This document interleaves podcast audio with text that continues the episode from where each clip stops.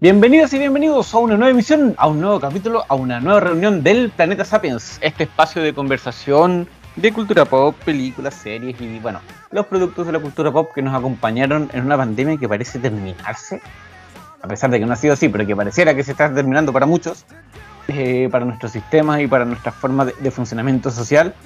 Eh, pero que independiente de, eso, de todo lo malo que trajo para Paulo y para quien les habla, al menos significó establecer este podcast, hacerlo avanzar muchísimo. Y cuando la vida nos está empezando a pasar la cuenta, al menos ya tenemos 50, 60 capítulos a nuestras espaldas que nos permiten no hacer semanalmente un Planeta Sapiens como antaño, pero eh, estando aquí al pie del cañón tratando de por lo menos comentar lo último que se está estrenando y algo más que se asome por ahí. Te saluda Camilo Elena Bravo, desde una primaveral, casi veraniega ciudad de Valdivia, diría yo, ¿ah? con cuando hace calor, puta que hace calor. Y eh, ahí terminando noviembre, diciembre está a la vuelta de la esquina con todo lo que eso implica. La Navidad ya está en los moles, ya está en los supermercados. Ay, mamita, otro año que llega a su final. ¿Qué pensará de esto y otras cosas? Les dejo la palabra a don Paulo Maureira. Paulo, ¿qué tal? Camilo, gente, saludarlo en esta edición de capítulo estreno, no solamente porque, claro, es un capítulo inédito, sino porque, como bien lo decía Camilo, vamos a hablar sobre algo que está, creo que todavía está en los cines, una película relativamente nueva, ha sido algo que, que no siempre hemos tenido como forma de llevar a cabo los episodios, pero en este caso, claro, es un evento grande, tal vez no tanto como el que hablamos la, la semana pasada, pero, pero vaya que vaya que se han teñido los ríos de tinta sobre, sobre esta película. Me refiero a Eternals, Eternos como fue conocido en Latinoamérica, España y todos los países de habla, de habla castellana. Pero, pero, pero, como vamos a hablar de producto Marvel, pese a que claro, tal vez Eterna no sea el nombre que más le suena a la gente relacionado con la Casa de las Ideas, creo que mm, es pertinente en base también a todo el hype que, ha suscitado el nuevo, el último, creo que el último, me imagino, ojalá que último tráiler de No Way Home estrenado hace, hace un par de días, Camilo. Yo sé que tú eres gran fanático no solamente de la compañía, sino que específicamente del personaje, así que estoy bastante expectante eh, de saber cuáles son tus impresiones generales, tal vez si quieres em, adecuar el, discurso en algo más específico sobre el mismo. Cuéntame, ¿qué, qué te pareció? Yo, a ver, digamos algo de contexto que yo creo que es importante tener en consideración. El trailer de Spider-Man se lanza en medio de uno de los peores partidos que tenía nuestra selección en weón, años, uno de los partidos con más mala cueva, ni siquiera peores porque no creo que hayamos jugado tan mal, pero que fue un partido de mierda, weón, en que nos meten un, golazo, nada que decir en ese sentido, a los, no sé, 8 minutos, expulsan a Vidal 3 minutos después y después se lesionan dos jugadores clave y bueno, en el primer tiempo, sí, estábamos con la moral por el suelo, el tráiler salió entre medio, qué sé yo. Vi el tráiler después de, esos 90 minutos de, de, fútbol del antaño, del viejo, del duro, del penca, weón. Después de una, de una mala jornada futbolera, para decirlo de plano. No sé si es mejor, eh, la mejor manera de llegar a un tráiler tan esperado. Eh, y creo que con el, el tráiler de Spider-Man No Way Home hablo de este contexto futbolístico porque, claro, uno llega, no, llegó al mejor de los ánimos, había terminado el partido, había sido la wea filo, lo veo, lo vemos con, la compañera, y caí en el internet, pues, caí, caí en el sentido de que la ola de Twitter creció durante la semana, durante los días previos, sobre todo que, porque Sony anuncia que va a lanzar el tráiler eh, casi 24 horas, así como dicen mañana, tráiler nuevo, y ese mañana se transforma en una eternidad en internet. Y mi, reacción o mi, mi, sensación fue un poco como la de los memes, ¿cachai? Como estos memes que huevean con qué pasa si es que no aparece, ¿cachai? Andy, Andrew Garfield y Tobey Maguire, cosa que terminó pasando, no, no aparecieron.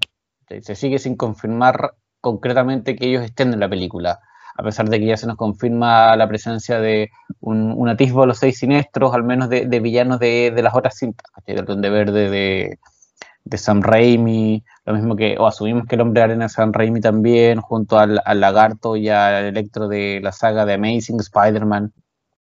Entonces, eso es súper bueno, es la raja, es bacán, ¿cachai? Tener ese tipo de conexión, pero pensaba yo, ¿qué pasaría si no hubiésemos tenido todo el tema de las filtraciones o de las notas que yo las leo, pero trato de no creerlas realmente hasta que, insisto, lo vea en pantalla? Incluso si es que no hubiésemos tenido eso, tener a estos villanos con, las caracterizaciones propias, porque una cosa era haber tenido un duende verde y otra cosa fue tener al duende verde con la misma armadura que tiene William Dafoe en la primera.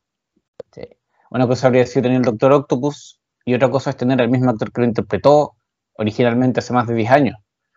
Y lo mismo con Electro, eh, el lagarto probablemente no, no ni siquiera vuelva al actor, pero el, diseño digital del personaje es el mismo, es exactamente el mismo de la primera película de Amazing Spider-Man. Entonces, en el fondo lo que quiero decir, no sé si de alguna manera habría sido evitable esperar o pensar que aparezca Toby, que aparezca Andrew. Eh, y lo peor de todo es que siento que, que Marvel hace lo correcto, no, no mostrártelo. Yo terminé el, el, el, trailer como un ya y, y, ya, pues, y, van a aparecer, ¿o no? Como que la weá había terminado, ya fue, no aparecieron. Y quedé como con eso, como. Mm", ¿Cachai? Inevitablemente quedé con eso. Pero en el fondo igual está bien, porque ¿cachai? algo que, que, uno le alegaba a Marvel era que te lanzaba toda la película en el tráiler, que te lanzaba las sorpresas en el tráiler, y ahora que no lo hace, es como puta la weá, ¿por qué no lo hace? ¿Cachai? Entonces como que me, me la estoy mamando solo, si te soy sincero. Eh, eso, eh, eso como un acercamiento general en realidad. Solo Camilo, para seguir tu analogía futbolera, fue un partido bastante de mierda. Yo soy de las personas que dice que Chile ya está descalificado desde que perdió con Venezuela, allá todavía cuando don Reinaldo Rueda seguía siendo el director técnico de Chile, pero más allá de eso, em, creo que claro, está un poquito en concordancia porque, claro, el partido era malo, funesto, y de una u otra manera este tráiler que más encima está anunciado con hasta fecha por países de tanto hype en el cual todo todo todo el internet estaba estaba subsumido. Entonces es imposible em, alejarse del todo de esa sensación de, de, esa sensación de desear verlo ya y ya destapar todo este este misterio que algunos dicen que ya está absolutamente confirmado. Hay personas que están más reticentes hay, hay un montón de teorías en internet y a mí me gusta mucho consumirlas. Debe ser también porque, claro, estoy un poquito, no sé si decir lejano, porque la película también la espero, pero todo lo que ha hecho John Watts con el Tom, con, con el Spider-Man de Tom Holland ha andado por mm, caminos buenos, caminos malos. Hay dos películas y creo que sí se le puede sacar buenas cosas. Em, pero hay una sensación tal, tal vez de, de, de, cierre, una sensación de querer ver esta película para, para también darle una perspectiva total a esta, a esta saga de películas que si bien se sabe que Tom Holland tiene todavía contrato con, con Sony, con Marvel para seguir haciendo películas, hay un tono de, de, hay un tono de, finalización, hay un tono de, cierre de trilogía. Y si bien estoy absolutamente de acuerdo de que es mejor que el tráiler no te termine por develar todos los secretos que, que tiene que tener la película y por ejemplo hay, hay trailers que arruinan que terminan arruinando parte de la experiencia, como en mi caso fue el de Batman vs. Superman, que en un tráiler te cuentan todo el tercer acto, una decisión de marketing funesta, muy mala.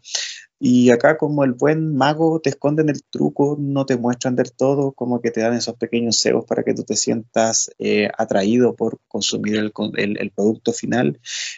Pero claro, te queda esa, esa, esa sensación de puta, pero es que me hubiese gustado algún, alguna clase de, no sé, pues de souvenir para tener más o menos clara la presencia de Tobey Maguire y la de Andrew Garfield, aunque yo encuentro que es tan hipócrita todo, toda esa gente que pide a Andrew Garfield, siendo que a la saga de, Amazing le dieron, pero como caja en su momento. Em, claro, también se entiende la, también se entiende la, euforia por tener a, a los dos personas que en su momento le tocó personificar a Peter Parker, dualidad Spider-Man. Creo que un tráiler que cumple, un tráiler que en su mejor momento creo que es cuando alcanzamos a ver el traje del Duende Verde de Willem Dafoe, el Green Goblin de la primera Spider-Man de Sam Raimi.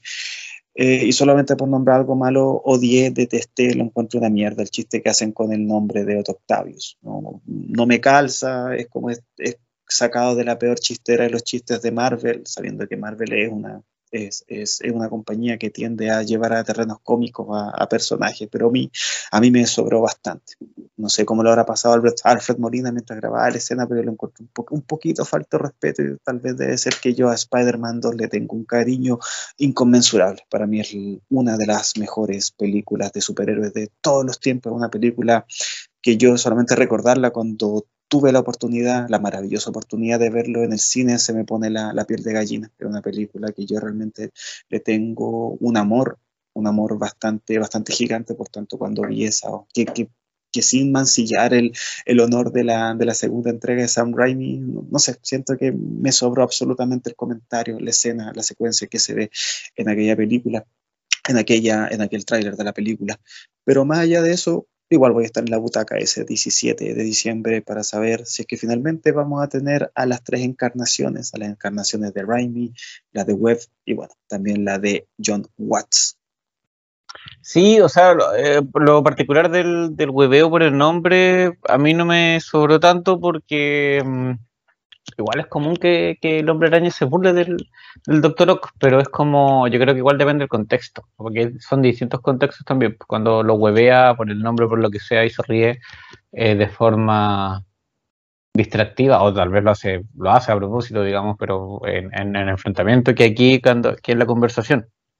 Si nos metemos en la película misma, más allá de las especulaciones, uno en algunos momentos sentí, vibras de las dos versiones anteriores de, de, Hombre Araña, en términos cinematográficos.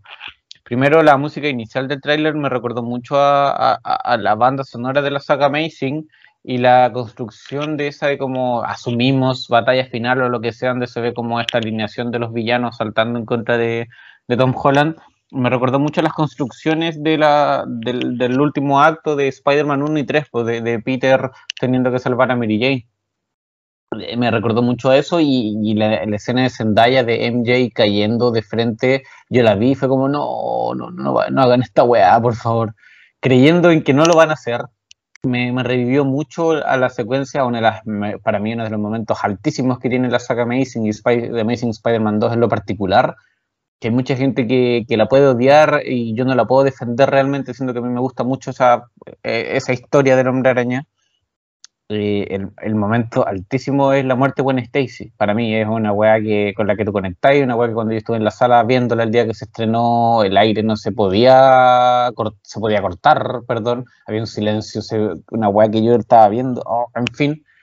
Em, y esta pequeña escena en el trailer, que yo creo que claramente muy a propósito debe estar filmada de la misma manera, eh, me recordó a eso y fue como, uff, como que, uff, ¿cachai? Entonces si se trata de, pillar como estos cebos que dices tú, veo eso en sistemas cinematográficos que no están como que, que, bebe cosas de sus anteriores. Hay un par de tomas donde Tom Holland se ve muy parecido a Andrew Garfield, sobre todo. Y, y sin ir más lejos, cuando el doctor Octavius le dice, tú no eres Peter Parker, como, tú no eres Peter Parker creo que, ahí está la clave, ahí está la clave para, descartar la teoría de los tres Tom Holland, de que en realidad sea como que los villanos vean a Tom Holland como el Peter Parker de su mundo y no, probablemente no sea así nomás. Se conectaron acá este 616 que es el MCU y los otros, bueno, anda a saber tú qué, qué vaya a pasar. Ah, y a propósito de lo mismo, con esto cierro, la, gran idea, aparte del Spider-Verse, es que Peter se va a enfrentar a los seis siniestros, esta agrupación de villanos que tratan de matarlo, que, que la saga Amazing quisieron hacer también, pero no les resultó. Eh, no les resultó porque no siguieron haciendo películas. Eh, entonces, dentro de estos seis siniestros, yo no tengo considerado al Doctor Octavius realmente, porque la impresión que me queda es que va a ser relativamente aliado. Como que eso de verlos eh, conversando en esta como base o donde sea que están MJ con Ned, eh, y la forma en que se relaciona tengo la impresión de que se asemeja mucho más al último, a la última parte que vimos del Doc Ock, cuando él se sacrifica, versus la, la versión previa en que estaba un poco más dominado por las, ¿cómo se llama? Por, los tentáculos que tenía.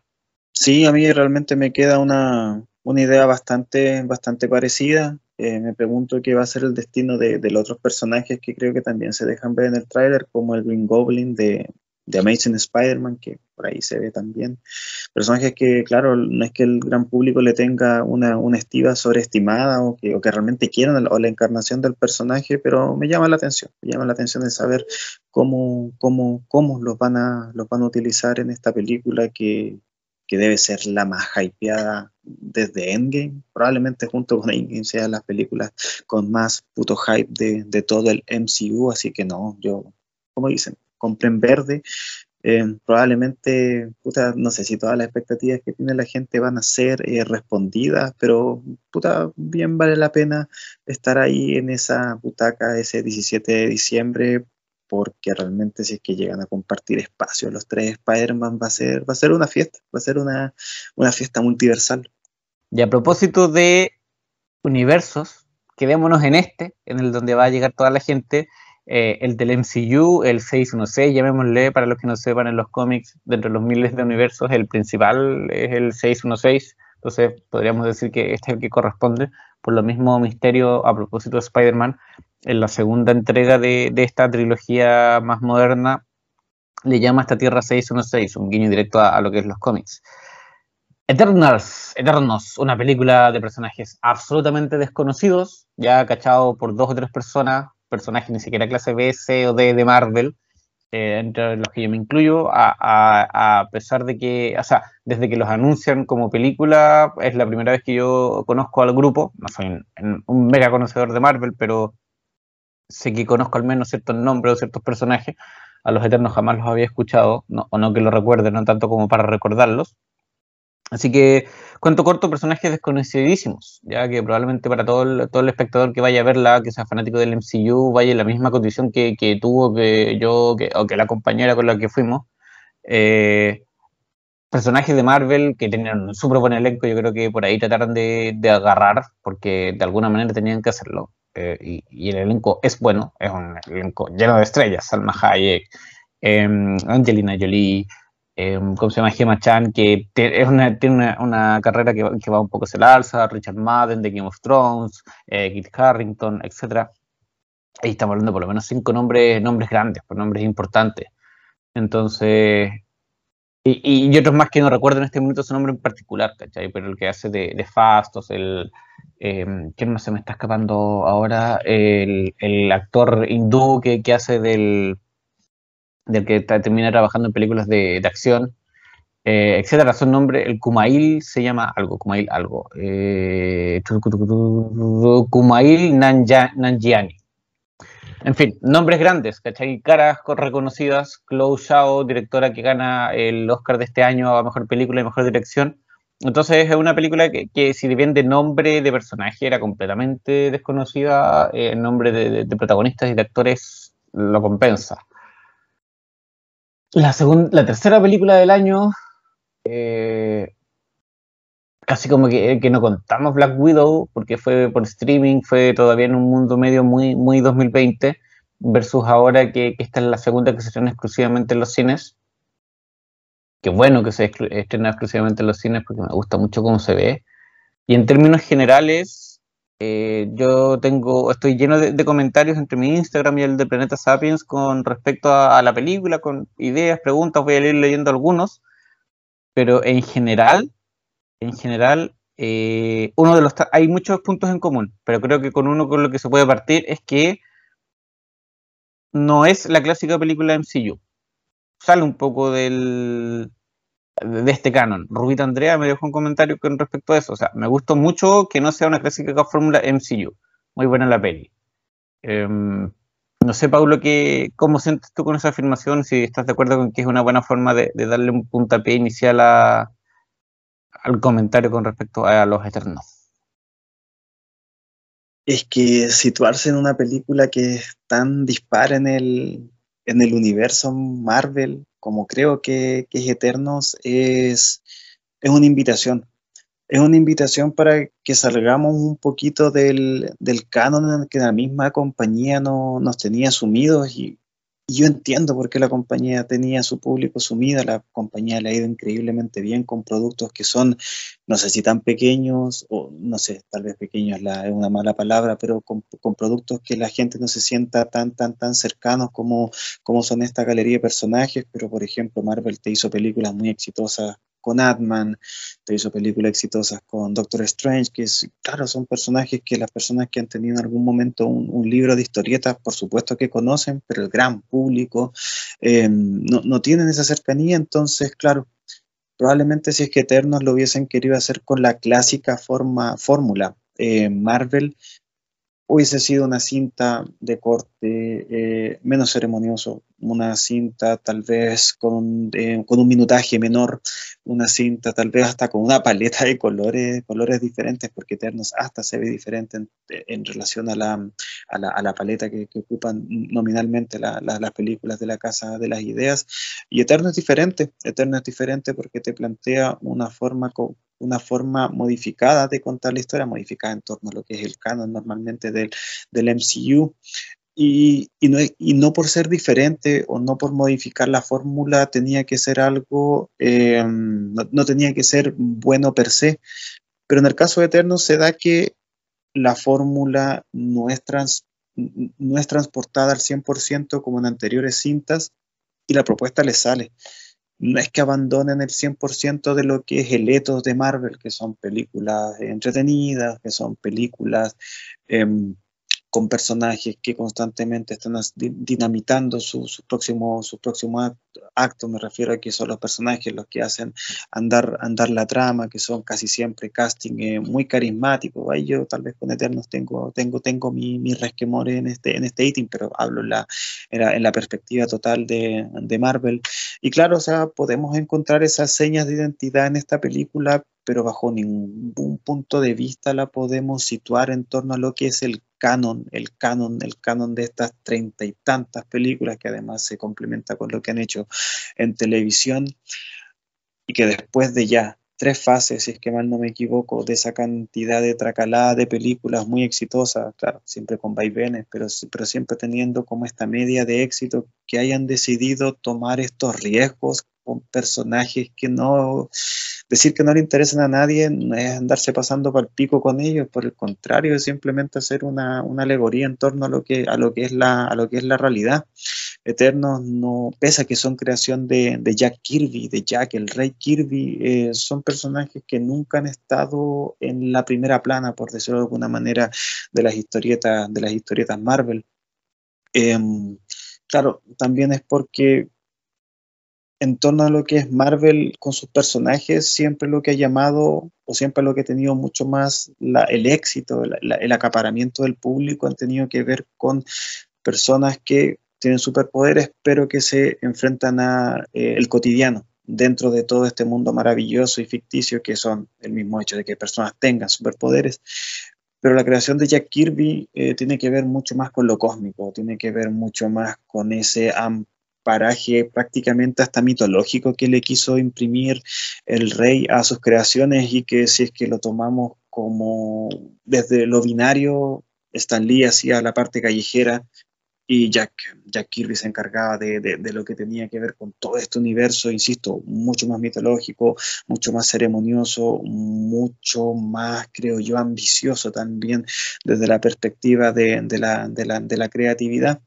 de hecho, perdón, sin ir más lejos, yo desconozco los cómics de Eternals, no, no me he metido ahí todavía. Em, pero hasta donde tengo entendido la, la, consideración de Jack Kirby, el artista, para los que no sepan, el dibujante, eh, básicamente la estética es como que hasta ahí miraron, porque en realidad lo, que tomaron de los Eternos son en términos de trama y personajes como de, las versiones más modernas. es que hayan tantos cómics tampoco, pero al menos lo, en términos de historia está considerado lo último más que lo clásico. Lo clásico es la referencia visual de la que han bebido por lo que tengo entendido de todas maneras, pero el ethos de estos personajes tienen que ver con todo lo, todo lo relativo a ese mundo espacial que en Marvel de verdad que es súper rico. Y, el solo pensar el cómo se vienen eh, películas como el mismo Spider-Man No Way Home, que sabemos que va a tener con el tema del multiverso, Doctor Strange 2, donde más encima va a estar Sam Raimi, que también va a jugar con el tema del multiverso y no por nada se llama el multiverso La Locura. Y el otro antecedente es el final de, de Loki. O sea, hay una mm. perspectiva desde cual Marvel está mirando hacia esto y sabemos que a la vuelta de la esquina también va a estar la película de, los Cuatro Fantásticos, con, lo cual, claro, o sea, es la guinda en la torta, o sea, son los novios encima del pastel a todo este, insisto, todo este amparaje mitológico que, al que Marvel creo yo que se está, se está acercando como a, paso lento, porque también es algo tan grande que tiene que tener una, una, cocción también eh, adecuada para que no te quede tampoco eh, demasiado apresurado, o sea, la película de los Cuatro Fantásticos creo que recién tiene estreno para 2024, creo, creo, si mal, si mal no recuerdo, creo que esa fue la fecha. ¿Tiene fecha? Eh, sé que una película que está en etapa de preproducción, pero yo recuerdo que cuando Marvel sacó este 4, en algún momento se, se nombró el, el, el, el, año 2024 también como, como, como fecha de estreno no sabría decir que mi cuenta es la más fidedigna y a veces yo caigo también en, la, en las mentirillas de Internet. Pero, pero insisto, creo, creo y siento que Marvel está eh, llevando la perspectiva de sus personajes hacia ese punto, lo cual a mí me gusta, lo cual a mí siento que también es una especie de... Mm, es una especie de revancha sobre lo que se había hecho antiguamente con los personajes. Yo todavía recuerdo esa, esa Cuatro Fantásticos 2, eh, donde participa el Heraldo Espacial Silver Surfer y hay un Galactus, pero que un Galactus que no tiene nada que ver con lo que nosotros hemos visto en los cómics o en las series de televisión. Es un Galactus que es una nube, es un puto hoyo en el cielo. Eh, una es básicamente un hoyo negro. Una mierda, ¿no? Eh, las películas de, Tim Self, no, no me acuerdo cómo se llama, el director de, de ambas eh, Cuatro Fantásticos, tan situadas en lo que era el cine de superhéroes antes, que insisto, o sea, habían buenos productos como Blade, como Spider-Man, Spider-Man 1, Spider-Man 2, pero claro, Cuatro Fantásticos estaba en las antípodas de la calidad de las anteriormente mencionadas, pero claro, para mí que quieran hacer un borrón y cuenta nueva y olvidar esas formas nefastas de, personar, de personificar a personajes que, que, que físicamente tienen un diseño que es genial, que replicarlo, claro, tienes que lograr esas perspectivas para que te dé esa, esa sensación de estar viendo un puto devorador de mundos como es Galactus.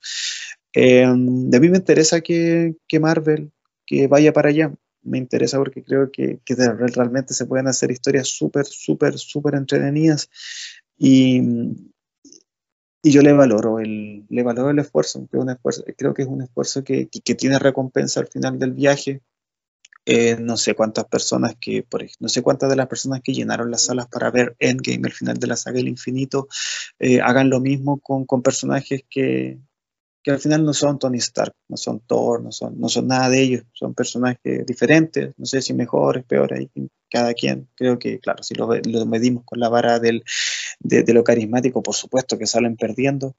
Eh, pero son historias que yo creo que valen la pena y, Eternos es una muestra, es una muestra de aquello, es una, insisto, es una apuesta y al menos desde mi percepción personal creo que, que le salió, creo que obtiene la recompensa, creo que es un muy buen material.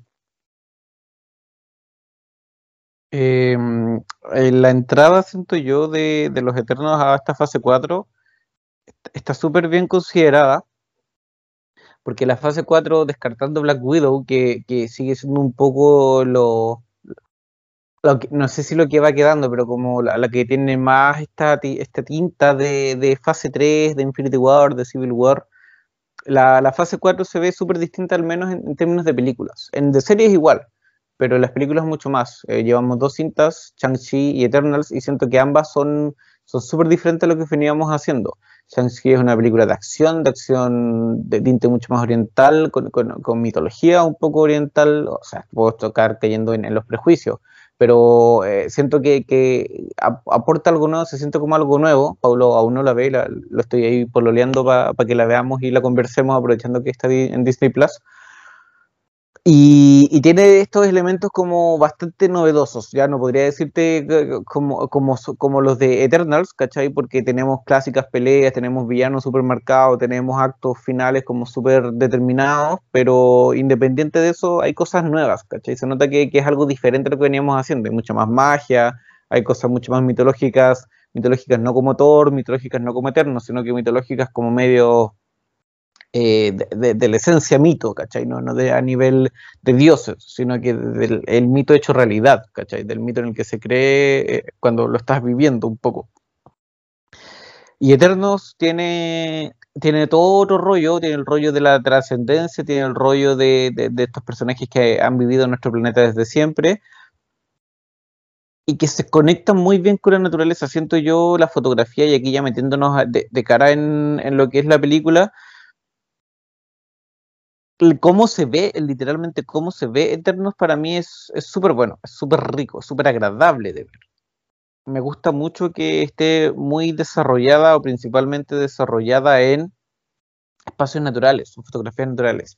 Sí, hay ciertos momentos en que se ve la pantalla verde detrás, ¿cachai? Como en esa escena en la Segunda Guerra Mundial, o, sabemos que claramente no están, no estuvieron en, en México cuando llegaron los españoles o en Mesopotamia, pero las construcciones en esos casos siento que se ven súper bien en, algunas tomas, y las que son como en, esta comunidad en el Amazonas o cuando están en el desierto, no sé qué cráter, se, o en la playa, que es donde transcurre la última parte de la película, siento que, se logra ver súper bien, ¿caché? Que se siente súper natural y a pesar de que son personajes cósmicos y todo el show, eh, hacen ese contraste de, manera súper, súper buena. Em, Alguien me puso por ahí que en el. Voy a leer el, sticker de, comentarios de Planeta Sapiens. Mauro, Mauricio Andrés LM dice tres estrellas por la fotografía. Pero el guion me cargó, me importaron cero todos. Nos vamos a meter el tema de los personajes. Pero algo que se destaca mucho es, la fotografía, pues la imagen es como se ve. Yo recuerdo que vi ese primer afiche, un afiche que, con el que yo subí la foto en el Instagram, que se ven caminando con el horizonte a sus espaldas, eh, con el sol poniéndose y con su nave en, la parte superior de, como de la, del afiche. Eh, y siento que es como muy minimalista, es muy expresivo, es muy artístico, y eso en general está, ¿cachai? Eso de tener la fotografía, eso de tener el espacio natural, eh, que contrasta súper bien cuando van al espacio, cuando vemos al personaje de Salma Hayek conversando con el celestial máximo, con te digo el tiro, el Arishem, eh, cuando posteriormente los hace Cersei, cuando los vemos, con, eh, no sé, al mismo celestial tomando cuerpo, al, al, al celestial que está emergiendo, que está eh, creciendo en el planeta, eh, se ven súper bien. En ese sentido, yo creo que los efectos, o sea, la pandemia probablemente le ayudó a Eternos a, mejorar sus efectos especiales, probablemente, no lo sé. Pero se ve, se ve bien y los contrastes funcionan, o a mí me funcionan, ¿cachai? Entonces creo que en ese sentido eso, el, entorno de Eternos primero es algo que hace mucho rato creo que no veíamos en el MCU. Una película que se diera el tiempo de respirar, una película que se diera el tiempo de tener los pies en la tierra, pero no en el piso, sino que en la tierra literalmente. Eh, y por sobre todo le entrega una identidad, una identidad que no estábamos teniendo hasta ahora, una identidad bien relacionada con la naturaleza, que para mí es coherente con lo que, lo que te tratan de contar, con lo que te tratan de vender, y en ese sentido me sentí súper satisfecho, me sentí súper agradado de lo que veía, a pesar de que no, no, estuviese llena de acción ni cosas por el estilo, que además no tiene por qué ser algo malo per se, sino que es una característica a la que la misma Marvel nos tiene mal acostumbrados, de hecho, que si algo no es rápido, si algo no tiene acción, no es bueno. Acá no hay eso y se complementa mucho con un apartado visual que, insisto, eh, eh, es para destacar completamente. Es, espacial, pero se diferencia mucho de los guardianes, se diferencia mucho del Thor de Waititi. Y en lo que tiene que ver con la Tierra es súper súper terrenal. Siento que, insisto, como que los contrastes y las características las definiciones de esos contrastes están súper bien hechos.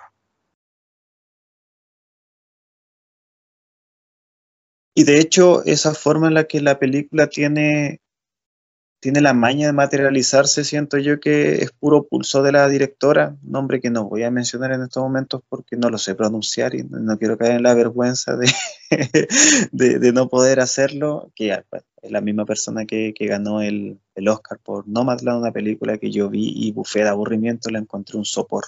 Eh, fome decir a veces que, que, las películas te parecen una mierda, pero yo Nomadland la encontré realmente una siesta poderosa. Eh, y con ese antecedente, claro, no deja de ser una película que, que, que, tiene una forma muy particular de, de, contarse y Eterno sin ser una, sin tener eh, ese misma impronta o ese mismo ritmo, eh, tiene, tiene también su, su particularidad en el, en el cómo, en el, en el cómo se expresa. Y, la presencia de, lo que tú decías, por los fondos reales, la ausencia, por más de que yo siento que en algún momento, claro, evidentemente si hay pantalla verde, eh, hace que, cuando se, los personajes que se plantean en, los terrenos reales se vea súper orgánico, se vea súper rico, hasta las mismas interacciones se deben ver, se, se, sienten más, se sienten más verdaderas, o sea, yo creo que hasta para un actor grabar frente a una wea verde y en vez de estar en una playa, eh, evidentemente te condiciona, o sea, sabemos que todo esto es bueno, son profesionales y llevan años de, de tabla, o sea, estamos con Salma Hayek, estamos con Angelina Jolie, todo esto son dos actrices que yo de ninguna manera pensaba ver en algún momento en películas de Marvel, es un casting bueno, personas ya consolidadas de este este, estos papeles no le van a cambiar para nada la vida, pero, pero vaya que, vaya que, lo llevan de, buena forma. E insisto, o sea, esta forma que tiene la película de plantearse, yo lo siento como un punto a favor. Eh, puede ser como la persona que desde el comentario que, la historia no le llegue ni nada por el estilo, pero no, no se puede pasar de soslayo que efectivamente la, la, cinta se ve verdadera. O sea, desde los momentos cuando vemos a todo este amparaje eh, cósmico de los celestiales, con este personaje que, es, la es, la entidad que, mueve los hilos de todo y que le da a cada quien de estos, de, estos seres, que al final sabemos que son una especie de androides, robots controlados, la, eh, también ese, fulgor para que lleven a cabo sus actos y todos esos momentos em, que están grabados también de una forma eh, muy ceremoniosa, creo que, em, creo que siguen alimentando esta, esta personalidad, esta identidad que tiene la cinta, una identidad que la siento tan propia de lo que quiere contar con este panteón de dioses, de este panteón de, seres que no tienen que involucrarse con la raza humana porque están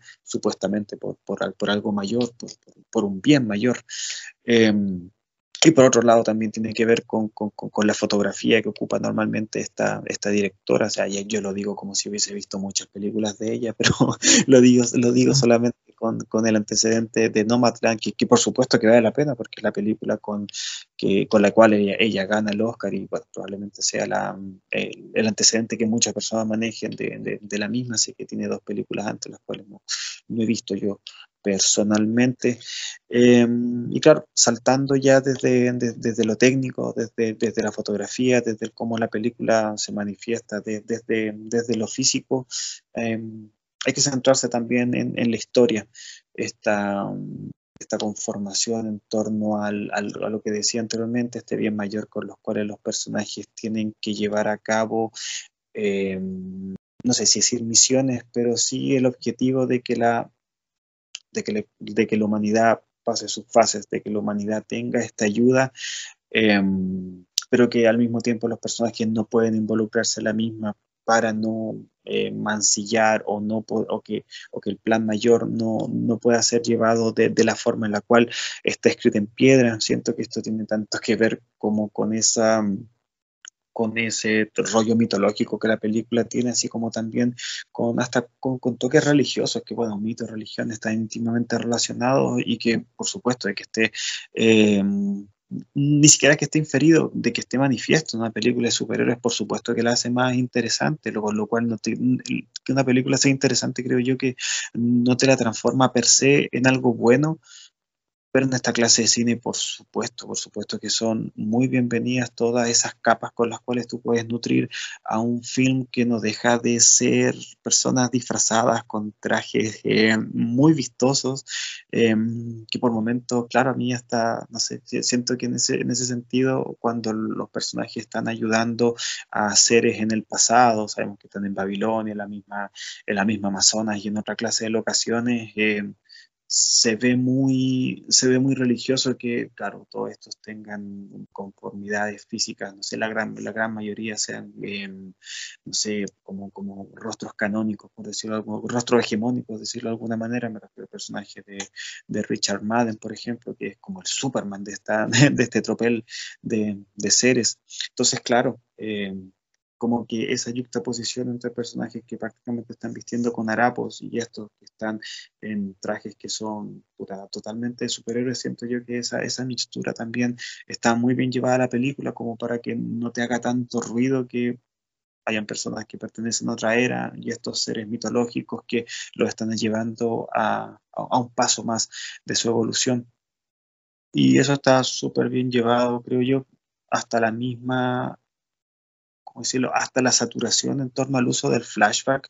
Creo que en este caso, em, lejos de considerarse un vicio narrativo, creo que es algo súper necesario como para que también la película misma vaya, vaya avanzando, siendo todo es que a mí, a mí me funciona, o sea, lo que dices tú a mí me funciona el flashback, creo que no, no sé si, porque uno no es a cada rato, pero lo van retomando, sobre todo al final cuando te revelan que Icaris, bueno, te lo dije. Bueno, aquí nosotros como que hablamos de spoilers, spoilers, spoilers, spoilers, spoilers, spoilers. Eh, cuando Icaris cuenta un poco que él fue el que mató a, a Ayak y que él no puede desmarcarse de su, de, su misión inicial, de su programación inicial un poco.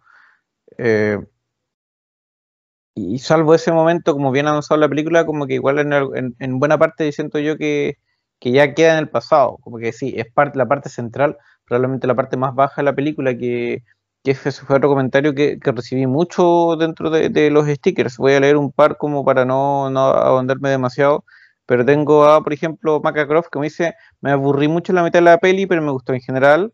Eh, eh, J. Sonsana J. Bonita en temas de efectos, pero la mitad me aburrí un poco, no me llaman los personajes. Y lo que leíamos hace un rato, como que ese es el segundo comentario generalizado, luego de que es muy, no es para nada MCU, es que la parte, el tramo final, eh, o sea, el tramo, el tramo intermedio como que decae mucho. ¿cachai? Como, como que se estira demasiado. Que lo sentí en algún minuto, no fue tan terrible para mí, pero sí sentí en algún minuto que como que sentí esa, esa decaída de, ritmo, ¿cachai? Que, sea justamente en los flashbacks que dices tú, que, a mí al principio me funcionan. Me gusta como cuando te los contextualizan y cuando te los ponen en distintas épocas, me gusta ese rollo. Me gusta ese hueveo de, ver a, personajes en distintas épocas de, de, la historia de la humanidad. Me gusta ver estas como reinterpretaciones de la historia de la humanidad y, plantear las opiniones y todo el, la reescritura un poco, el re relato de la invasión española a América. Me gusta mucho eso. Pero claro, para algún minuto como que se le va de las manos el, el juego con, con, esa parte de la historia. A mí por mi parte los flashbacks, pese a que, claro, dije anteriormente que no me pareció una saturación ni tampoco un vicio, por supuesto que están, que, hay, que hay una frecuencia en torno a su uso, pero no lo siento como que esté inorgánicamente. Eh, no, para nada. En la trama. Siento que era, era la forma en que la trama tiene su, su, forma de, su forma de avanzar y que tal vez mi único pero que le puedo poner es que son absolutamente expositivos. Es todo que te lo están mencionando, te lo están mencionando, como que hay poco que masticar en torno a la trama. Por eso, por algo también puedo entender que la gente tal vez haya eh, aburrido un poco en torno a la misma, porque estamos en una película que ya lo tiene escenas de acción, bla, bla, bla, pero mayoritariamente son personas conversando, son personas con, con trajes conversando, son personas con traje entregándose a, no sé, la, atracción física amorosa, personas eh, conversando en torno tal vez a, momentos más humorísticos, pero son, o sea, personas conversando en distintos periodos de la historia, con lo cual también tiene, tiene, ese rollo que hace que la película eh, desde la vista sea tal vez hasta, no sé si decir, hasta más interesante que, que escucharla. Ahí también siento yo que, que, los gustos personales juegan, juegan, su, juegan su rol. Y, vuelvo, si algo le tengo que decir al uso del flashback, que a mí no me molestó, lo sentía demasiado, demasiado expositivo. Y a este personaje que tal vez que tiene, tiene varios toques de comedia, que es Fasto, si es que no mal, mal no me equivoco. Este ¿Estás pensando en el actor?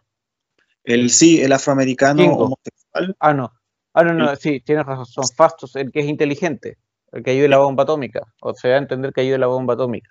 Sí, esa escena la encontré, porque claro, uno, uno, sabe desde el primer momento que él es la persona que eh, es como el inventor, por decirlo de alguna manera, la persona que quiere pasar este conocimiento del motor y la otra parte, y él creo que es Ayak la que le dice que no, que cada cual tiene que, no, es Cersei, Cersei le dice que cada cual, cada, cada, cada humanidad tiene que eh, aprender estos, estos, estos, estos avances de forma orgánica, no, no que se los presente, entonces mm, el tránsito hasta eso es súper lo encontré como torpe. O sea, ponerte al huevón en la bomba atómica.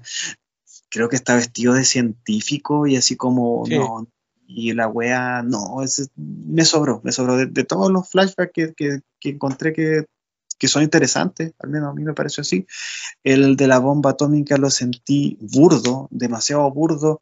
Em, de hecho, me pasó que hace, no, hace un par, de, un par de meses vi una película sobre, a ver, déjame buscar, es donde actúa Roseman Pike, Detective se llama la película. Eh, película de Madame Curie. Madame Curie, una persona, eh, una científica. ¿En Netflix? Sí, está en Netflix, eh, actúa Rosamund Pike eh, y que también tiene me acuerdo. de la con el tema de la energía nuclear. Y esta película también tiene viajes al pasado a modo, ni siquiera de flashback, sino que como ficción dentro de la misma película, en torno a lo que son los avances de la, de la tecnología. Y hay una escena muy similar también con la bomba atómica, también con gente vestida con, eh, con traje científico, eh, lamentándose por estos avances y por lo mal que le hace a la humanidad. Y me pasó lo mismo, lo sentí súper torpe, lo sentí hasta medio hueonado, el tema que perfectamente, ¿por qué tenéis que vestirlo como científicos? Como que te restringen en la cara, que son las personas que llevaron a cabo el tema de la fisión nuclear y que posteriormente llevó a, Hiroshima y Nagasaki. Entonces, no sé, sentí esa misma transición torpe, esa, esa, esa misma restregarte en la cara, porque tal vez tus espectadores no son tan inteligentes como para que capten la, para que capten la idea, y no me gustó no me gustó en esa película. Puede, ser, sí. Eh, es complicado eso porque, mm, como dices tú, te dan a entender mucho. O sea, uno podría, así que, como dices tú, te lo hubiese sugerido un poco más, no te lo hubiesen tirado en la cara, como de...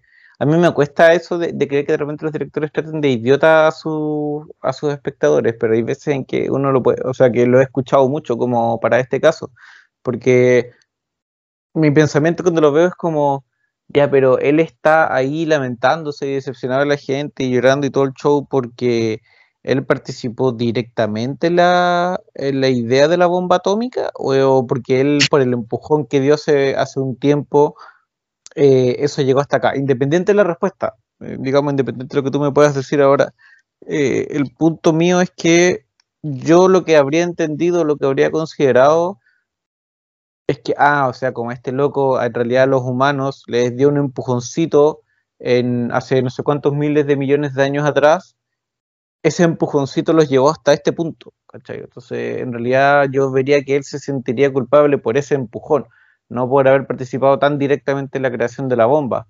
Pero tengo la impresión de que el flashback da a entender eso, como que el tipo participó súper super directamente en, en, la creación de la bomba. Entonces, como que ¿cachai? No, no tiene más o menos culpabilidad que cualquier otro humano que, se involucró en la misma. Es que Camilo, el hecho de ponerte al weón con traje científico, sí, es tan burdo. ¿Sabes que A mí la película que mencionaba, Radioactive, que todo esto está dirigida por Marjan Satrapi, la misma persona que escribió y que hizo después posteriormente, posteriormente la película de Persepolis, que es un peliculón, es un cómic y un peliculón. A mí me gustó, me gustó una película súper ágil, que además cuenta una historia que yo conocía muy poquito y que tiene un ritmo muy interesante, yo realmente la recomiendo, está en Netflix, y que tiene una Rosamund Pike que realmente yo la descubrí en Gonger y es una tremenda, tremenda actriz. Eh, y me pasó lo mismo, una película que me gustó, pero que tuvo esa secuencia hueonada, estúpida, que te trata como imbécil y, y no, claro, eso me hace tambalear un poquito la, la valoración final de la misma. Y en esta escena específicamente de Eternos me pasó exactamente lo contrario. Sé que es un poquito majadero hasta veces ceñirse tanto a una escena en particular dentro de una película de hora y media, una escena que debe durar 30 segundos. Pero claro, como estamos centrados en la parte de los flashbacks, tenía que mencionar el flashback que a mí me, no sé, que me escupió en la cara, por decirlo de alguna manera. Pero vuelvo a la idea que tenía sobre los mismos, son frecuentes, em, creo que están orgánicamente insertos en la trama, por tanto no me molestaron hasta el que mencionamos acá en extenso con Camilo. Y, lo otro es que está ahí como en la mitad de la explosión de la bomba, es como que, bueno, explotó menos, todo menos su ropa. Ya, en fin. Eh, Claro, ese es un tema y el otro tema es la cantidad de personajes, creo yo, en, Eternos. Em, también me apareció entre los comentarios, como les decía, que, no conectó con los personajes, que no le llamaba la atención, salvo obviamente los, protagonistas. Hay como una carga eh, esencial en Cersei, el personaje de Gemma Chan, que todo esto ya estaba en el MCU para los que no lo supieran. Ah, actúa de Minerva, una de las de los Skrulls que trabajan con, o de no, de los eh, Kree que trabajan con la Capitana Marvel en su película. Una de una a ver, ahí está con la cara azul, pelo para el lado, como está en otra caracterización. Ya, pero en fin, eh, ella e Icaris son un poco el centro dramático del tema. Algún minuto uno pensaría que el personaje de Kit Harrington también, pero en realidad eh, se nota que está como para introducirlo, pero no, no, va a ser, no es utilizado durante la película, aparece muy poco. Y, y, el resto como que va en, hacia abajo. Yo diría que Fastos, el que tú bien nombraste, el inteligente, junto con Kingo, que es el que se termina transformando en, actor de, Bollywood, de, películas, eh, son como los centrales. Sprite, la chica, es como un poco, un poco importante, pero tampoco tanto. Y Angelina Jolie eh, está ahí porque es Angelina Jolie, ¿no?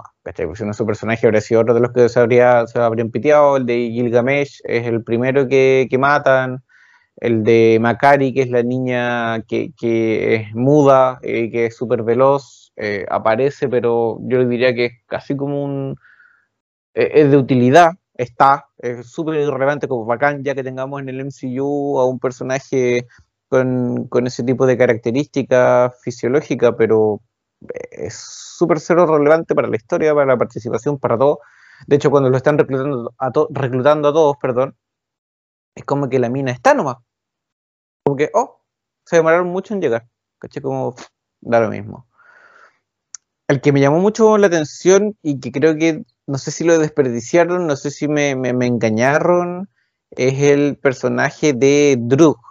Eh, interpretado por Barry Keoghan, que es el eterno que logra controlar la mente de las personas.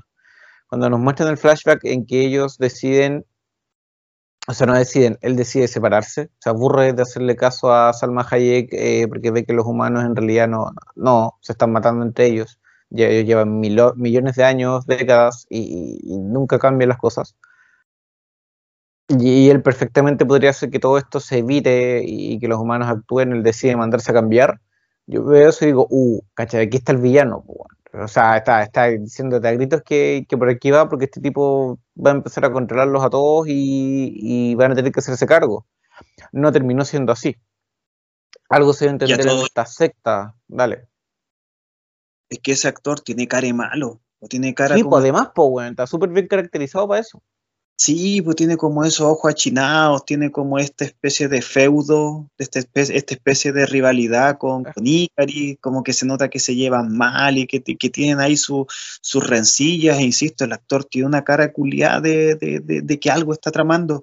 Ahora. Y claro, y como de, problemas con, como de cabra atormentado de colegio, gringo, así como el Juan que va a llegar con, con la escopeta. Sí, no, tiene, tiene esa personalidad, no, no sé, no sé si personalidad, pero su cara como que te invita a pensar aquello y más encima el control mental se daba como para algún tipo de cambio en torno al mismo, sabiendo que, claro, los eternos tienen como este tema de ir por un, por, un bien que está supeditado a, la humanidad. Em, yo también pensé que por ahí iban a ir las cosas y me agradó, debo decir que me agradó que la película no se haya ido por aquello porque cuando te muestran que la fuerza antagónica del personaje de Cersei y los demás es Icaris, ahí tú lo sientes como una verdadera, una verdadera amenaza, porque además es el personaje que más hemos visto durante la película como, como un contendiente letal. En este sentido, si decimos que Icaris es Superman, eh, no sería estar pensando demasiado lejano en torno a lo que hemos visto, o sea, los rayos caloríficos, esta forma de presentarlo con estos planos desde abajo hacia arriba para que nosotros lo sintamos una deidad, una deidad poderosa, siento yo, siento yo que cumplen cumplen fehacientemente eh, la interpretación de que sepamos que es un personaje que está al menos en torno a lo que son sus poderes eh, en el tope en el tope del grupo y me gustó, me gustó que le hayan dado ese toque, que le hayan dado esa vuelta al personaje, porque debo decir que yo no lo, yo no lo vi venir y que cuando con el mismo Drew, cuando le dice yo no soy quien tú crees, eh, se forma también una, una, rica comunión hacia los eventos que están ya en el tercer acto, en el tercer acto de la película, y que además tiene, un, tiene, tiene una forma de finalizar el personaje también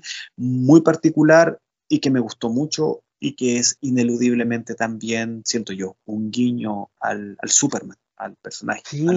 Em, como empezábamos antes de grabar con Pablo, él me decía se parece Icaris mucho a, Superman. Lo recordaba mucho y yo le comentaba que en algún momento leí una entrevista, o un titular en realidad, en el que se afirmaba, o creo que era Klaus Shaw, la directora, la que decía que se inspiraron en Man of Steel. Lo tuvieron como referencia, el hombre de acero, la película de Zack Snyder para probablemente para temas más que nada físicos que, de personalidad. Pero si tú te fijas, el movimiento de Sticaris sin la capa es el de Superman, de, Henry Cavill, como de, como de una aceleración en, el volar, como de, ocupar la, fuerza de cierta manera, el, atacar con los rayos, láser de los ojos, etc. Eh, eh, tiene mucho de eso y que se termine transformando en lo más cercano a un villano, porque siento que no alcanza a ser un villano dentro de la película, permite como tener eso que no, hemos tenido con, o, no sé si ya no tuvimos con el Superman de Cavill, que, probablemente para allá apuntado se podía parecer más interesante, en el sentido de que la, estructura narrativa de, de, ¿cómo se llama?, de Snyder creo que te da la opción para tener un Superman más, malo, lo conversamos en su momento cuando hablamos del el, el Zack Snyder Cut, que a mí el Superman que me interesaría ver, así como de verdad de Snyder, es el, de Injustice, o el Superman malo. Creo que, que, su cabeza, su forma de pensar los superhéroes de Snyder funcionaría para este Superman, no para el Superman regular como eh, luz de esperanza. Y, y se acerca un poco a eso. Y sabes que sin, sin, sin voltear la conversación, sin volcarla hacia el, hacia el corte de Snyder de la Justice League, em, los reportes de lo que se supo que iba a conformar la parte 2 y 3 era eso, era el Superman controlado mentalmente por, por Darkseid, el Superman tirano de, lo, de la pesadilla de Batman vs. Superman. Y a mí realmente no sé si es que quería ver eso en el cine, no sé. Mm. Eh, me, siento que es una idea que, claro, que funciona en Justice porque Justice es precisamente un otro mundo, es un Elseworld, pero en el mundo del cine, vaya que me hubiese dado, no sé, un poquito de resquemor ver a un Superman tan violento, tan putamente asesino. Así que, claro, las ideas en torno a ese Superman era lo que, no sé, en alguna tierra paralela posteriormente conformó las dos partes que yo creo que ya a esta altura no vamos a ver de su versión de la, de la Liga de la Justicia y probablemente que no la veamos, está bien está bien porque no sé si es que el cine tenga que, tenga que tener a un Henry Cavill asesino, si el final de la Justice League eh, tiene que ver un poquito con, todo lo contrario, con, esta idea que, plantea el autor, que es el, faro con el cual la, humanidad va, a caminar tras de él y se van a tropezar, pero finalmente los va a llevar a juntarse con, él, con ellos en el sol y que es la forma además con la cual yo vinculo al fin de, de Icaris. Por, por algo mencioné la, la, cita que escribió Grant Morrison en, All Star Superman, que aprovecha también Snyder en su, en su, propia cinta para replicar de forma, creo que yo, creo, creo que lo hace eh, textual. Y volviendo a Eternos, que el personaje de Icaris cuando eh, en el final de la misma tiene esta conversación con Cersei después de haberse enfrentado en, una contienda que es tan física como a la, par de, a la par de verbal, y él no puede lidiar con su programación y se funde en el sol. Se funde en el sol como, como el destino de... Es, es cuático eso, yo no, de, su contraparte mitológica, yo no, no caí en el detalle de que básicamente ese tipo se mató, ¿cachai? Se suicidó porque la única forma de, como dices tú, de, morir, de perder la vida, es hacer lo que hizo, irse hacia el sol directamente sin, sin pensarlo y terminar ahí. Claro, no muestra la muerte, el tipo ¡ah! gritando ni nada, ¿cachai? Pero cuando le di una vuelta, escuchando uno que otro comentario, entré en, en, como en consideraciones, fue como wow, ¿cachai? Como bien igual, en el sentido que te muestran algo así, pero cuático al mismo tiempo. Porque lo otro es que yo con Marvel tengo, el problema que tengo es que como que no me creo ninguna muerte y eso me, me caga un poco en impacto, ¿cachai? Mi primera reacción al verlo fue como, ah, no, algo va a pasar, o se va a ir, o no va a morir, o qué sé yo, ¿cachai? Porque no creo que un, un actorazo como él se lo vayan a descartar o se lo vayan a echar en la primera película. Puede ser que sí, ¿cachai? Pero, en fin, mi, mi, mi, mi reacción más natural, primigenia, fue la que, la que te digo, pero no deja de ser menor el, detalle de que te muestran a un personaje protagonista. El tipo está en la, punta de los afiches, es, uno de los protagonistas súper importantes. Em, se mate al final de la cinta, ¿cachai? Encuentro súper. No sé si destacable per se que un personaje se mate en pantalla, pero me, eh, creo que es otro de, los pelos que tiene esta sopa tan particular que, que es Eternals. Y que la hace también, como tú dices, particular, no sé si es extraña, pero sí es una película absolutamente atípica dentro de lo que son los cánones, de lo que son los cánones Marvel. Y no es que Marvel nunca te haya presentado un personaje que haya coqueteado con el, con el, con el suicidio, y en este momento me acuerdo, por ejemplo, del, de la intención que tuvo el varón Semo al final de Civil War y que es em, y que su muerte, su suicidio es evitado por Black Panther. Si es que mal no me equivoco, tú Camilo, aquí yo creo que me vas a decir si es que mi idea es acertada o no. Entonces, claro, em, es el primero finalmente que vemos que, se autoelimina el universo del, del MCU siendo algo... Y estoy casi seguro que, que sí, no... En teoría podríamos decir Capitán América al tirarse el hielo, pero no es que él se quiera matar, ¿cachai? Es distinto. Él se sacrifica en ese caso no lo hace de forma deliberada, claro, claro, aquí el personaje. claro, Tony Stark caería lo mismo, pero tampoco. el Doctor Extraño, etc. Sacrificio, heroísmo. Eh, no, acá tiene que ver con, el no poder lidiar con tu programación y tener que llevar hasta hacia la autoeliminación, que es una jugada que cuando, claro, tú te das cuenta que el personaje Richard Madden, efectivamente, o sea, el Superman, la amenaza física, posteriormente que también se puede transformar en, se puede transformar en líder, y en los montes él, lo dice, o sea, yo puedo ser el nuevo líder de, los Eternos, de los Celestiales, y, bueno. De los Vengadores. ah, verdad, de los Vengadores en esa, en esa conversación que tienen en la mesa cuando el personaje de tú me lo dirás ahora, Camilo, el que está, este, este personaje de corte oriental bastante robusto. Y eh, claro. Gilgamesh, ¿se supone que es? No, claro, claro. Entonces, claro, claro que llama la atención que hayan, que hayan hecho eso precisamente con ese personaje. Y bueno, te siguen alimentando las ideas de que esto realmente es una apuesta, una apuesta donde yo realmente, realmente veo los frutos. De verdad creo que, creo que en el global se hicieron las cosas mayoritariamente bien con personajes con los cuales, claro, no tienes nada que perder, pero estamos hablando de Marvel, o sea, por supuesto que una, la película tiene que ser tiene que ser lo suficientemente tan buena como interesante para captar a la gente que viene desde las fases anteriores, así como también atraer a nuevos adeptos. No sé si es que está haciendo esto actualmente Marvel, no sé cuáles serán los números de las películas que ha estrenado en el mediano corto plazo, pero al menos veo la intencionalidad de eh, transportar a estos, a estos seres, a los superhéroes, a los superhéroes de su casta, hacia terrenos desconocidos y, creo yo que en la suma y en la resta eso es lo que eso es lo que finalmente termina transformándose en el discurso, en la identidad y en el ethos de, de Eternals. Y al menos para mí, sin ser un gran fanático, no soy fanático de los personajes, tampoco soy un gran fanático de lo que hace Marvel en el cine, eh, para mí para mí paga la entrada. Para mí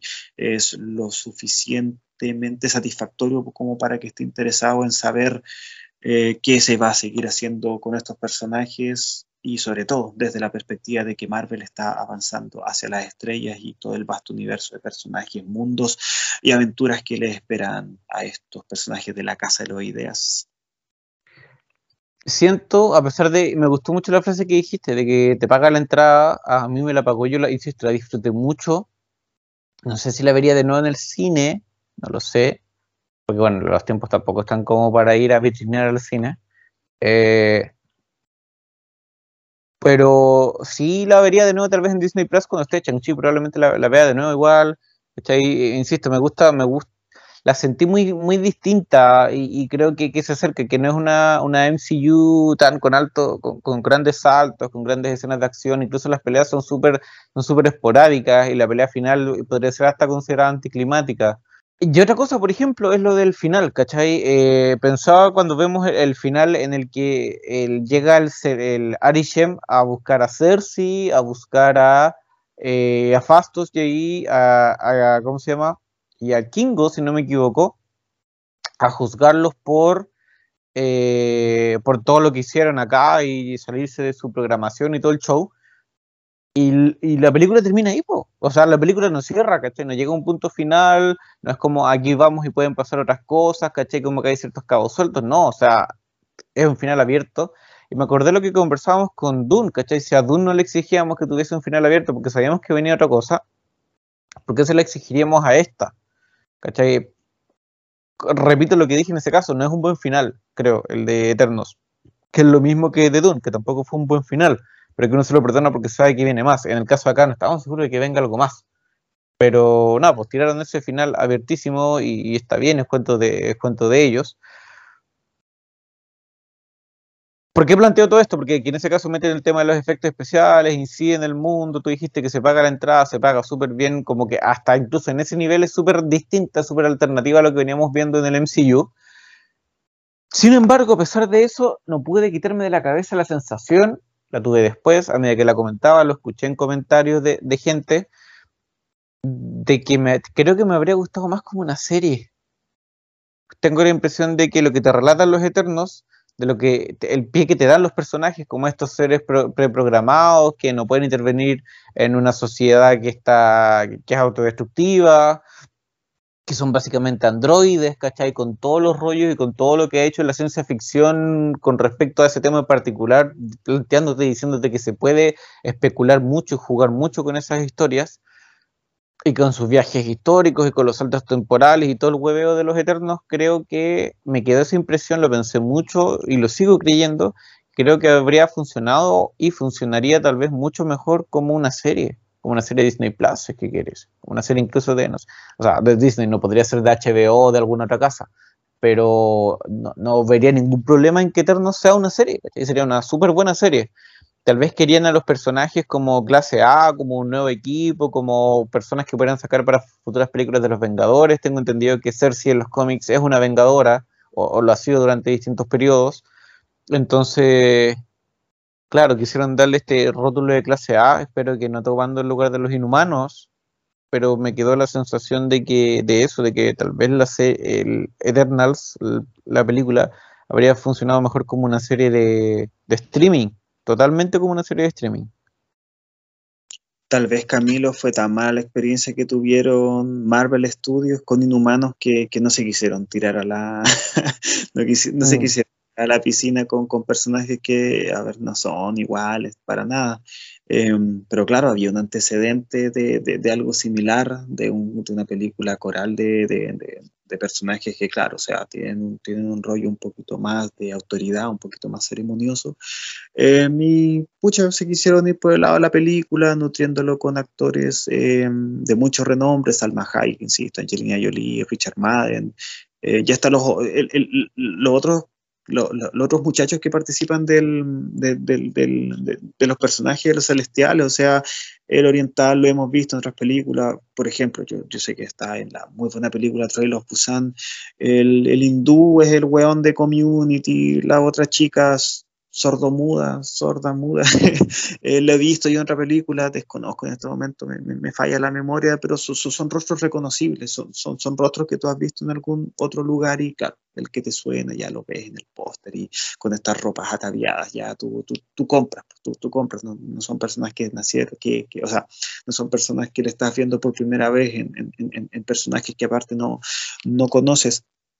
Eh, y al menos yo creo que la propuesta le sale el mismo hecho yo de ver al weón de Juanito, Juanito Nieves de Juego de Tronos en un personaje tan poco importante al principio de la película, que claro, lo retoman al final y que al final siento yo que si está ahí es más que nada por lo que se viene, por la escena post-crédito. Sí, sí, ese personaje, yo tengo entendido que tiene un rol, no sé si importante, pero es yo le veo potencial de serie de Disney Plus, totalmente. Tal vez de película, pero yo creo que más de serie de Disney Plus. Te da más para eso. Es que además. está del otro lado, pues bueno. ¿Cachai? Como de serie de Disney Plus, pero que tenga sus cameos por aquí, por allá, ¿cachai? Que aparezca en una que otra película. Pero no sé si va a tener su, su película.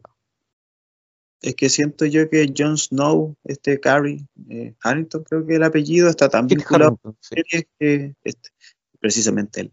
Eh, siento yo que es un rostro tan vinculado a las series que, debe tener su fandom que, lo sigue, o sea, yo desconozco qué otro papel tenga el, este chico, entonces, puta, ya verlo, siendo yo una persona que no tiene eh, el, bagaje de Juego de Tronos, por supuesto que lo reconozco como Juanito Nieves, entonces, claro, entiendo lo que al principio a mí me parecía que era tenerlo en un rol tan menor, tan ligado a la parte romántica que tiene la película, para posteriormente que tome su relevancia en, la escena post-crédito, por supuesto que me parece una jugada maestra, porque además tú en la película no tienes como mierda saber que él posteriormente va a ser el, el, caballero negro. Eh, es una jugada buena, con un rostro reconocible, y claro, ahí uno se da cuenta cuál es el genio que tiene Kevin Feige con, con el cómo, cómo, cómo sigue alimentando, cómo sigue haciendo girar la rueda de, de Marvel Studios. Eh, y me pareció, la verdad, un muy buen movimiento. Y no sé, Camilo, si es que quieres tal vez eh, ceñirnos a la, a, la, a la, otra escena post-crédito como para después darle un, un cierre a, a, toda la conversación sobre, sobre la peli. A ver, yo escuché, nosotros con Pablo, para los que no sepan, somos bien fanáticos del Filmcast. Eh, lo escuchamos desde hace rato, lo escuché hace muchísimo tiempo, él también, eh, y lo comentamos de repente, tenemos como referencia a sus panelistas, qué sé yo.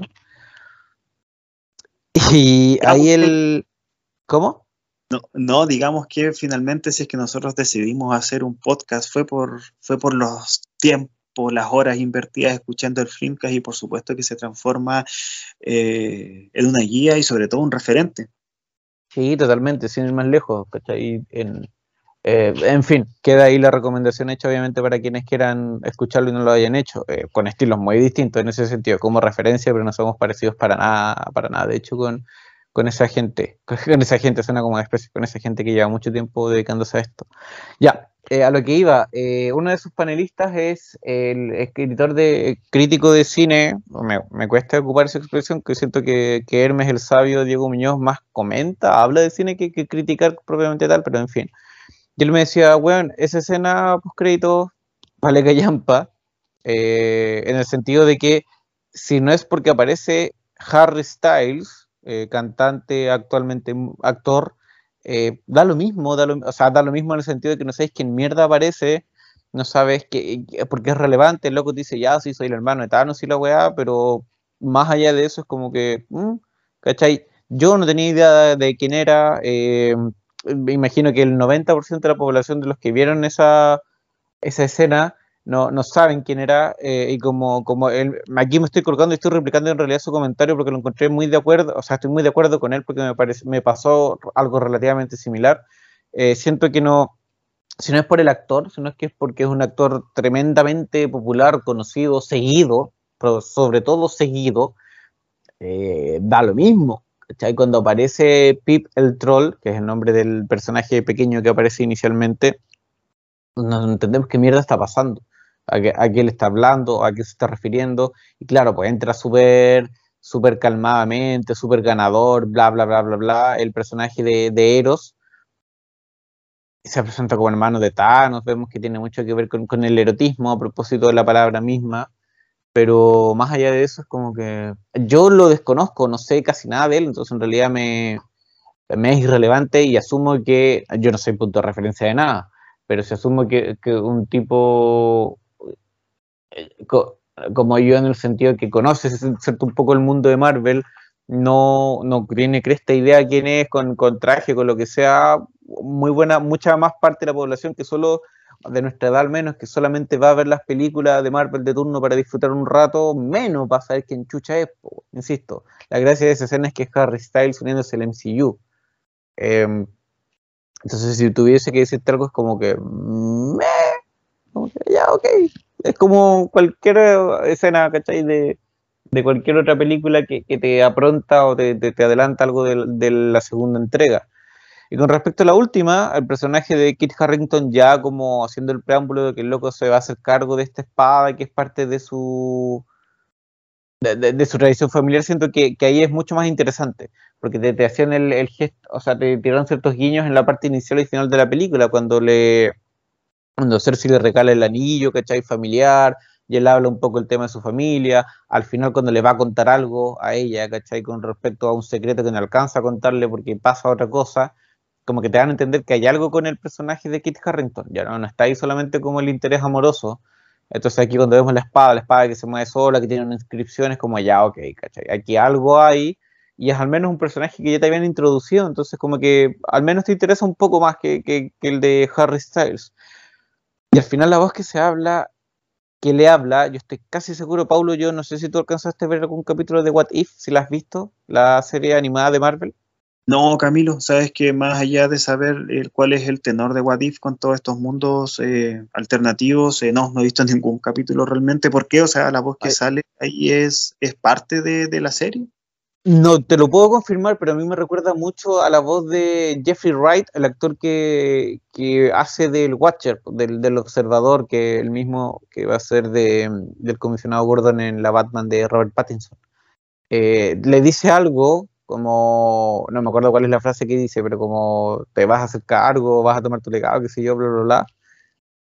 Pero no te lo muestran, se escucha, la voz que se escucha a mí me recordó mucho, yo le dije a, la Ruby cuando terminamos la película, esa voz yo la he escuchado, yo como que la reconozco en alguna parte, pero no sé dónde, pero la tengo como relativamente fresca, fresca, fresca, y me... de repente se me iluminó la ampolleta y claro, pues, creo que estoy casi seguro que suena muy parecido a él. Eh, y ahí nos estaríamos metiendo en el juego de los multiversos, que yo creo que ya ese va a ser el tenor de la fase 4 y probablemente de quién más, pero principalmente de la fase 4. Y, y eso, creo que, que, me entrega mucho más como, como escena after, post créditos, eh, me entrega mucho más que la otra. La otra es como...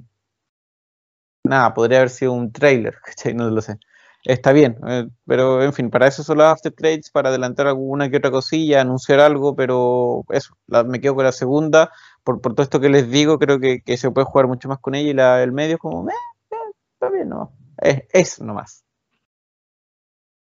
Por mi parte, bueno, ya mencioné lo que me pareció la, la, escena cuando eh, Carrie Hampton tiene esta tiene esta visión, por decirlo de alguna manera, tiene esta conversación media, media psicotrópica con, él, con la espada.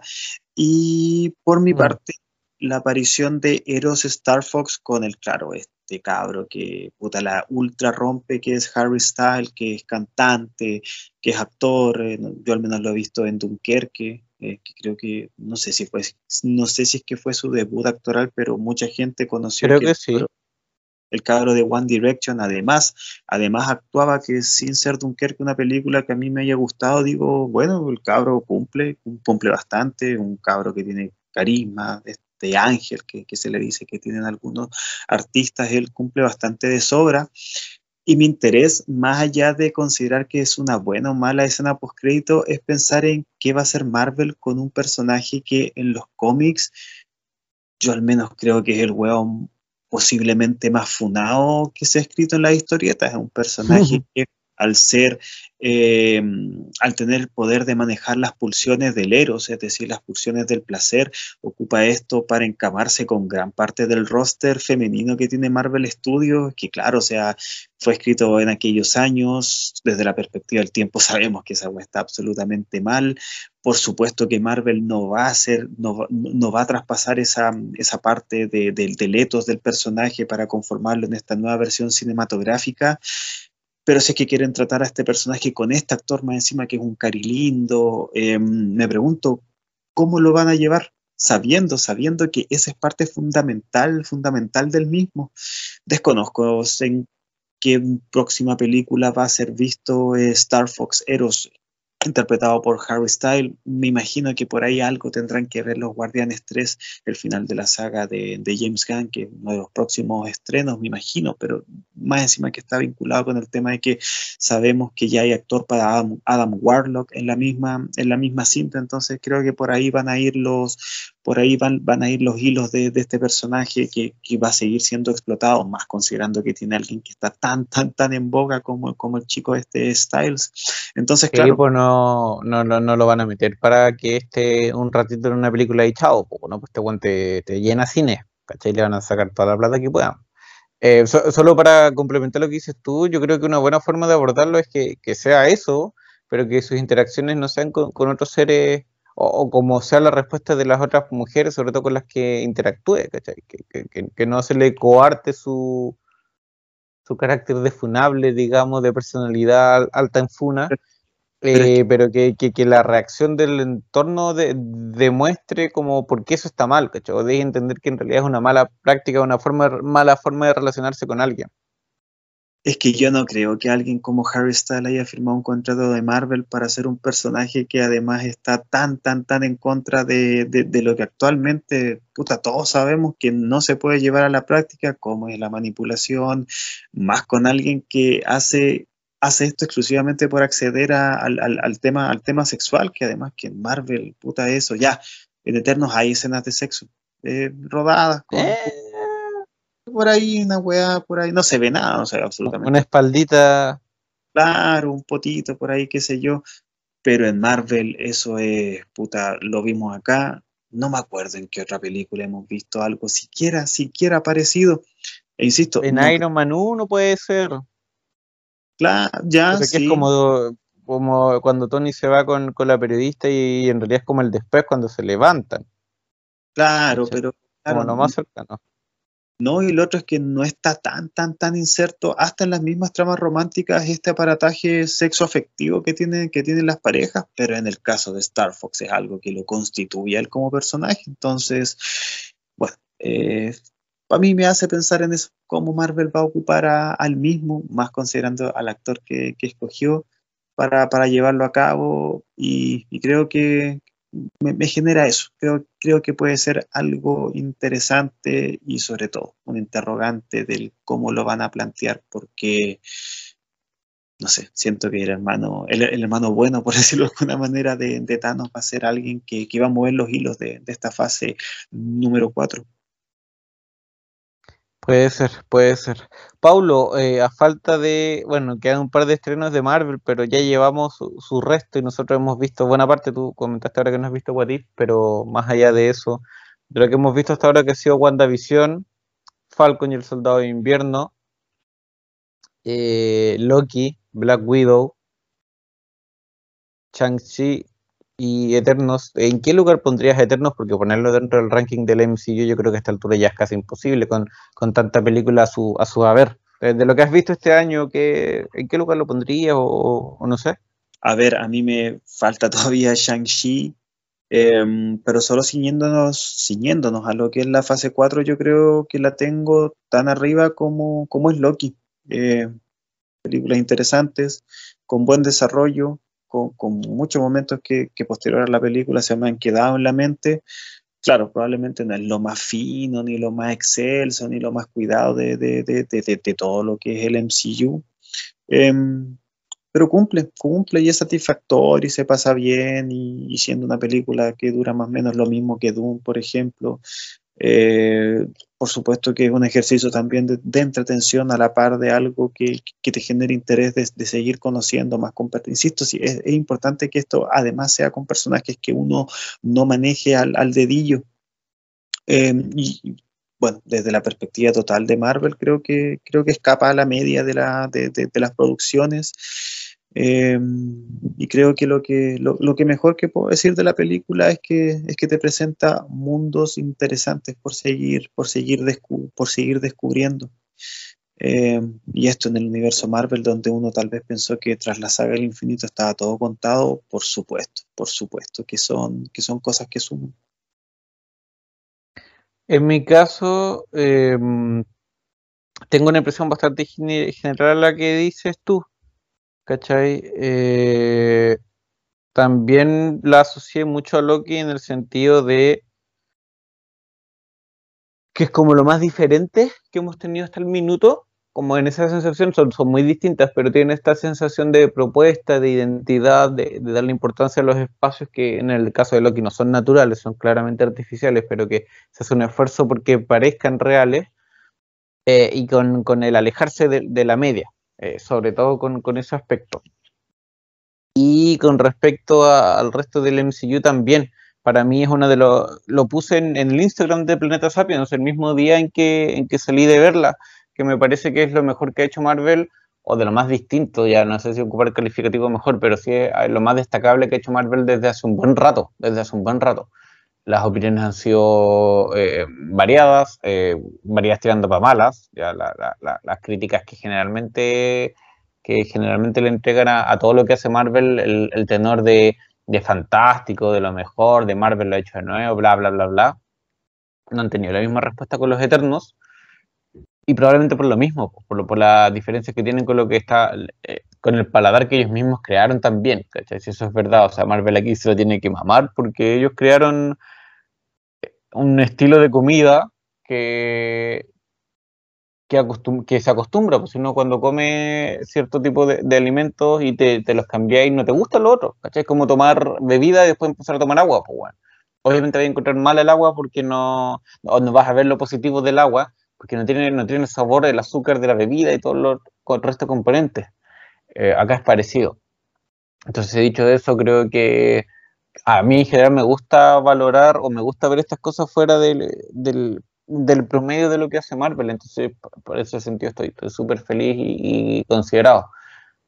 Aunque probablemente faltan dos de las cosas que, que más me interesan dentro del año, Hawkeye y Spider-Man No Way Home. Lo que igual me interesaba mucho, Wanda en general, a mí me gusta harto Marvel, entonces en realidad estoy bien abierto a lo que vayan a, lanzar, pero eso, eh, para mí igual está bien, bien arriba dentro del año, a, espera o a falta de, que lleguen las dos producciones, insisto, que probablemente más me, me generan ese hype de, corazón sincero, que son, como les digo, Hawkeye y, y la, tercera entrega del Hombre Araña. ¿Verdad? ¿Verdad que se viene Hawkeye? Eh, se sabe, no sé si es que esto será un elemento nuevo, pero yo me enteré que la película, la película, la serie va a transcurrir durante Navidades, lo cual lo encuentro siempre simpático lo encuentro eh, un elemento a, tener. las películas normalmente que transcurren en Navidad tienen ciertos elementos que, dialogan directamente con, la fecha estival a la cual pertenecen y al menos para mí, siendo tal alguien que no, que no espera tampoco tanto la, la, la encarnación, la nueva itineración que va a tener el personaje de Jeremy Renner, me parece algo eh, a tener, sobre todo a tener en cuenta Em, porque creo que también va a ser la introducción de un nuevo personaje que va a seguir siendo algo recurrente, como en este caso es Kate Bishop, pero bueno, también falta, falta harto, falta harto para aquello, falta harto para tener una visión totalizante sobre, sobre lo que fue el, año de, de, Marvel posterior al, al, cero estrenos de, de la pandemia y, sumando más, sumando menos, a mí, por ejemplo, ahora tal vez el recuerdo que tengo de WandaVision eh, sea un poquito inferior a lo que, a lo que pensé en algún momento que, podía, a lo que podía gestarse. Por el contrario, creo que Loki eh, ha envejecido bien, al menos mentalmente. Así que nada, pues, Eternal fue un, fue un buen momento. Un buen momento donde pude llevar a personajes que, desconocía totalmente y que ahora, bueno, estoy interesado tal vez en lo que va a ser una, una, eventual segunda parte y sabemos que la va a ver si al final de la, de las escenas post créditos está este clásico mensaje de Eternals will return, no se sabe cuándo, pero de que van a volver, van a volver. Pregunta súper cortita y con, argumento muy breve, Paulo. Eh, segunda parte o continuación, me ocupa esa expresión. ¿Continuación de Los Eternos en película o en serie de Disney Plus? No, yo creo que película. No, película, película porque ya hay un hay una vara. Eh, bajarlo siempre entendiendo que cine, cine como esto, gigante y su hermana pequeña, la, televisión, no juegan en los mismos, son lenguajes absolutamente dispares, no juegan en las mismas, no juegan en las mismas ligas, sería como pegarle un downgrade a la propia saga. Eh, no sé si es que esto beneficie del mismo modo a, personajes que, sabemos que van a seguir siendo importantes en, el, mismo universo de estos personajes. Entonces, claro, o sea, las virtudes creativas eh, del formato serie, por supuesto que son mucho más variadas a lo que es formalmente una película, pero yo creo que si funcionaron una vez, perfectamente pueden también ser eh, puede llevarlo nuevamente contando una historia, no sé si con la misma directora, no sé si con el mismo estilo, no sé si volviendo, si, volviendo a situarse en, lo mitológico de los mismos, pero, pero al menos a mí como está pronto primero creo yo que, puede ser que puede ser replicado y en el mismo formato. Yo, como te digo, me, me quedé con la sensación de que como serie habría funcionado más, pero estoy de acuerdo con lo que dices, que si va a partir de una manera, probablemente deba seguir así. Habría que ver, pues, bueno, estamos en unos tiempos que son cada vez más híbridos, no solo en la forma en que hacemos clases, sino que cómo funciona el mundo, así que no me extrañaría que tengamos una misma, un mismo título que esté funcionando tanto en películas como, como series casi de forma simultánea. Muchas gracias por acompañarnos, gente. Muchas gracias por estar hasta acá en una nueva conversación marvelita, en una nueva conversación popera del planeta Sapiens. Y nos reuniremos en una próxima oportunidad. Que estén muy bien. Chau, chau.